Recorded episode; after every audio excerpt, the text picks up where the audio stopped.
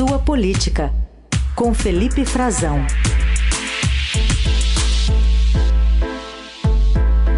Fala Frazão, bom dia, tudo bem? Oi, Carol, bom dia para você, uma excelente segunda-feira. Bom dia, Raíssa e nossos ouvintes. Frazão, queria que você comentasse um pouquinho essa entrevista ao Estadão de Flávio Dino, ministro da Justiça, a partir desse um mês e meio aí depois do ataque à sede dos três poderes, sobre golpismo e os riscos que o governo vê daqui para frente no governo Lula. Pois é, Carol, a gente conversou com, com o ministro da Justiça, né, passado esse primeiro início de governo, é, na semana passada e a gente publicou no Estadão, começou a publicar na sexta-feira e no sábado é, essa entrevista, uma entrevista longa, o ministro é um dos ministros que mais fala no governo, né, Carol? Tem muitos assuntos para tratar, inclusive, e uma das um dos temas principais, centrais, segue sendo esse, esse enfrentamento do governo, enfrentamento que é feito também na área dele e da, dos problemas que a gente tem visto no país desde da posse do presidente Lula, desde o fim do ano, né, depois das eleições, é, acho que a gente até situa melhor dessa forma, mas o, o Dino fala de algo que eu acho que é importante e a gente está vendo sendo retratado nesse momento também discussões no governo, coisa que se transborda para a área dele, que é em princípio da área da economia, da discussão política. Nós estamos vendo aí no início dessa semana, por exemplo, a discussão sobre a reoneração, o fim da isenção de impostos federais sobre os combustíveis, que pode é, aumentar o preço é, dos combustíveis nesse início de governo. Isso já foi discutido é, logo na posse do presidente Lula, ele postergou por, por dois meses, agora pode, pode se encerrar.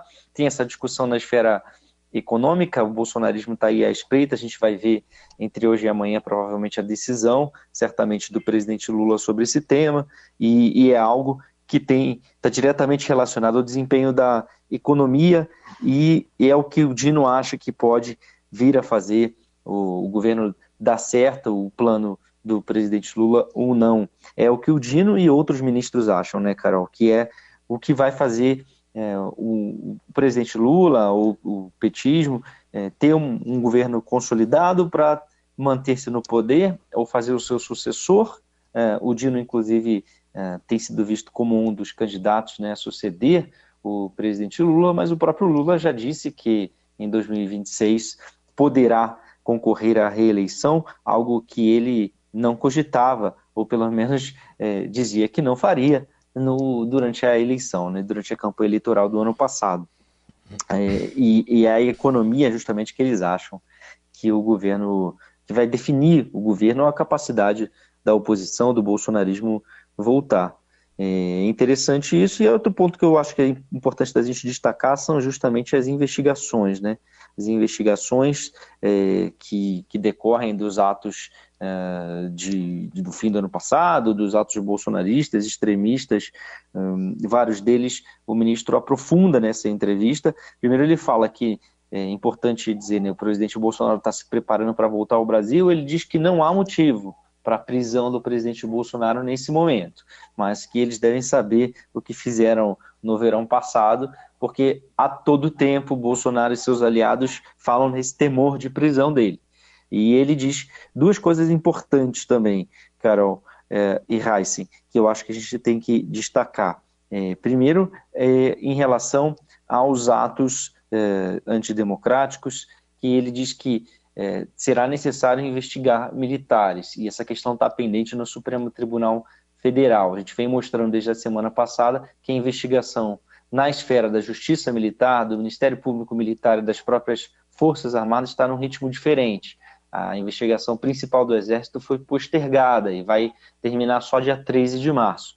Já na Justiça Comum, na Procuradoria-Geral da República, a investigação tocada pela Polícia Federal, eles já encontraram pessoas culpando militares pelo que ocorreu dentro do Palácio do Planalto. Por isso, levaram isso para o Supremo para que o ministro Alexandre de Moraes decida quem vai investigar este, estes, estes casos e, segundo o ministro Flávio Dino, o relato de policiais que atuaram eh, no dia 8 de janeiro, eles apontam culpabilidade dos militares, conduta dos militares que poderiam é, configurar crimes. Por isso a necessidade de que o Supremo avalie se isso vai ser é, julgado ou na esfera comum ou na esfera militar. E também ele diz que o presidente Lula estava é, sendo ameaçado por aquele bolsonarista, um desse, flagrado num ato terrorista, e já confessou isso George Washington, que nas vésperas do Natal do ano passado tentou explodir uma bomba no aeroporto de Brasília.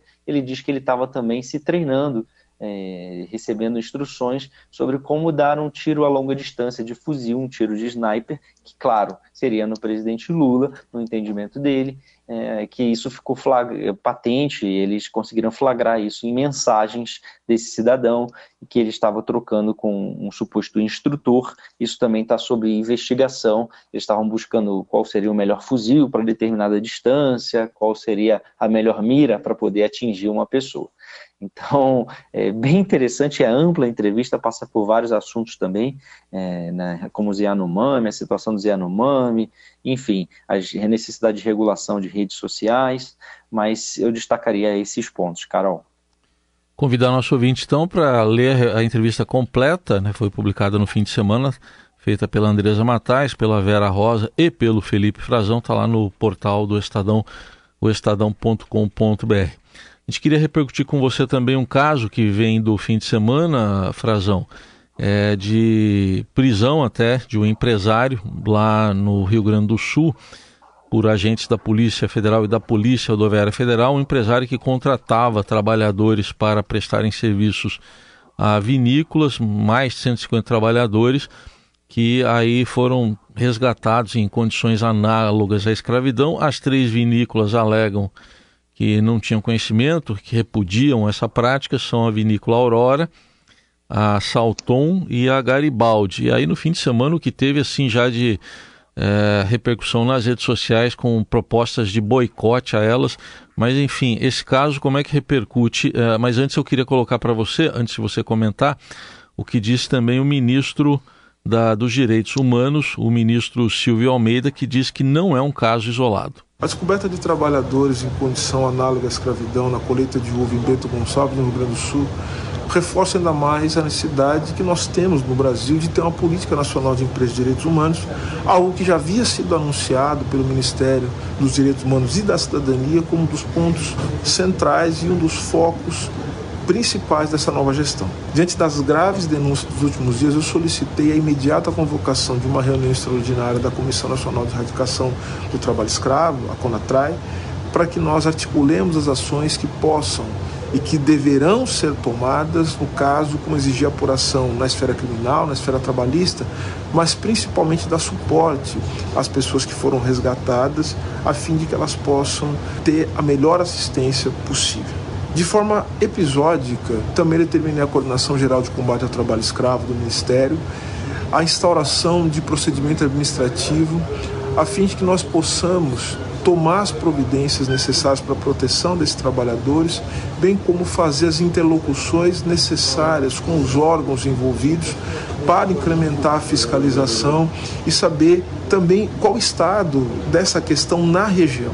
Forma mais ampla, determinei também a secretária nacional de promoção e proteção dos direitos humanos, Adora Brandão, que trace um diagnóstico acerca do estado da política nacional de erradicação do trabalho escravo no Brasil, porque certamente não se trata de um caso isolado, sabendo como se dão as relações de trabalho no nosso país. Bom, Frazão, muita repercussão política também, então, desse caso em Brasília.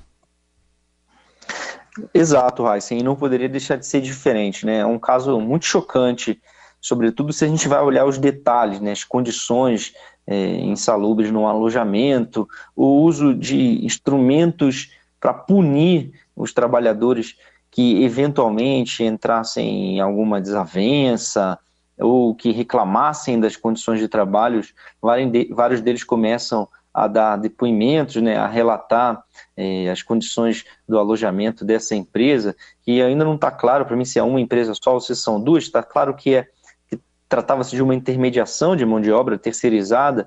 É, tem dois nomes de empresas, uma chama Oliveira e Santana, outra diz que é Fênix, mas todas diz, dizem respeito ao mesmo intermediador que foi preso na semana passada. Ele trabalhava já na região é, há mais de 10 anos, segundo a defesa dele, é, falou, né, deu declarações também. Esse cidadão que estava é, intermediando a mão de obra da Bahia, levando trabalhadores, é, de, portanto, de, de um, trabalhadores temporários, né, que trabalham na safra, na colheita da Bahia, para trabalhar na Serra Gaúcha, no Rio Grande do Sul, para algumas empresas. É, e esse, esse empresário, ele acabou preso, né, foi preso nessa operação, ele se chama Pedro Augusto Oliveira de Santana. É, então tem algumas empresas que, que fazem, fazem essa contratação né, da empresa dele, entre elas essas vinícolas que você citou, Raíssa, duas delas são cooperativas, outra é uma vinícola familiar. Todas são é, bastante conhecidas aqui no mercado brasileiro. Quem gosta de tomar vinho, principalmente espumante, é, certamente já tomou ou já viu no, na, na gôndola no supermercado uma garrafa deles, ou o próprio suco de uva também são sucos de uva são bastante famosos, estão espalhados aqui na, no mercado brasileiro. É, de certa forma, assim, não sei se é o caso de boicote, né? A gente não sabe exatamente até onde vai a responsabilidade ainda dessas empresas, mas ela, o que elas têm dito até agora também me parece que não basta, né, Raíssa? É preciso é, dizer não só o que você fez, porque o que você fez, que é como está é, estão agora justificando ou trazendo a público as, essas empresas com o seu posicionamento, o que elas fizeram não foi é, suficiente para evitar uma situação tão degradante, chocante, revoltante como essa. Quer dizer, é preciso fazer mais. E se elas subcontratavam uma empresa para trazer essa mão de obra temporária, é porque, por falta de mão de obra, que é o que elas dizem na, na Serra Gaúcha nesse período, para fazer a colheita dos, dos vinhos, que é agora em fevereiro, março, é, e, e, é porque certamente isso também era economicamente mais interessante para elas do que fazer a contratação direta desses trabalhadores, como também é possível fazer dentro da legislação. É, é possível ir além, é preciso que elas tomem partido, é, se responsabilizem também pela situação e venham a público é, explicar, dar melhores explicações e mudar de vez os seus procedimentos, banir esse empresário de lá. É, é, de fato revoltante. Eu mesmo fica com uma situação. Eu gosto de tomar vinho e tal, e me revoltei demais com isso durante o fim de semana. Acho é, inaceitável é, uma situação com trabalhadores sendo tratados com máquinas de aplicar choque que foi apreendida, é, latas, né, recipientes com spray de pimenta, com cerca de 200 trabalhadores que foram resgatadas, resgatados e resgatadas nessa região lá em Bento Gonçalves, em, em Caxias do Sul, na região da Serra Gaúcha, que é um local é, principal ainda de produção de vinho é, aqui no Brasil. É, as empresas estão, inclusive, já algum, é, parte delas é, se comprometendo a revisar seus procedimentos de contratação. Né? É, um, uma delas também, a Salton, admitiu que não, não averigou as condições de moradia oferecidas pela, por esse empresário. Quer dizer, agora parece tarde e o que me preocupa mais, talvez aí seja o ponto, é o que diz o ministro. É, a gente sabe é, do lobby que há aqui em Brasília, né, e, e, é justo pela promoção dos produtos nacionais, Heisen, Carol, mas é, dessa forma há um grande prejuízo para as pessoas, primeiro, né, e para a própria imagem dessas empresas agora que ficam associadas a esse eh, empresário que tratava as pessoas dessa forma. Não se sabe bem ainda, eh, há que ser investigado, é claro, como diz o ministro, na esfera trabalhista e na esfera criminal, a responsabilidade de cada uma eh, dessas empresas, de cada um dos contratantes. Mas o ministro está indo agora, eh, vai falar daqui a pouquinho, eh, em, em, Genebra, no Conselho de Direitos Humanos das Nações Unidas. Por isso, esse fato, né, esse fato foi abordado por ele, ele tá, gravou esse vídeo, divulgou à imprensa ainda durante essa viagem divulgou ontem essa, esse posicionamento do governo brasileiro, é, que o, a preocupação maior é que realmente se sabe aqui no Brasil, as autoridades sabem e é necessário investir mais em fiscalização, é, que não é um caso isolado, não se sabe nem se é ou não, e é o que precisa ficar claro, se é um caso isolado na própria região lá da Serra Gaúcha, no Rio Grande do Sul. Muito bem, esse é Felipe Frazão conosco, mais uma semana começando. Frazão, obrigada, viu? Até amanhã. Obrigado, Carol. Raíssa, semana muito cheia, a gente vai ter muitos assuntos para tratar. Um abração. Tchau, tchau.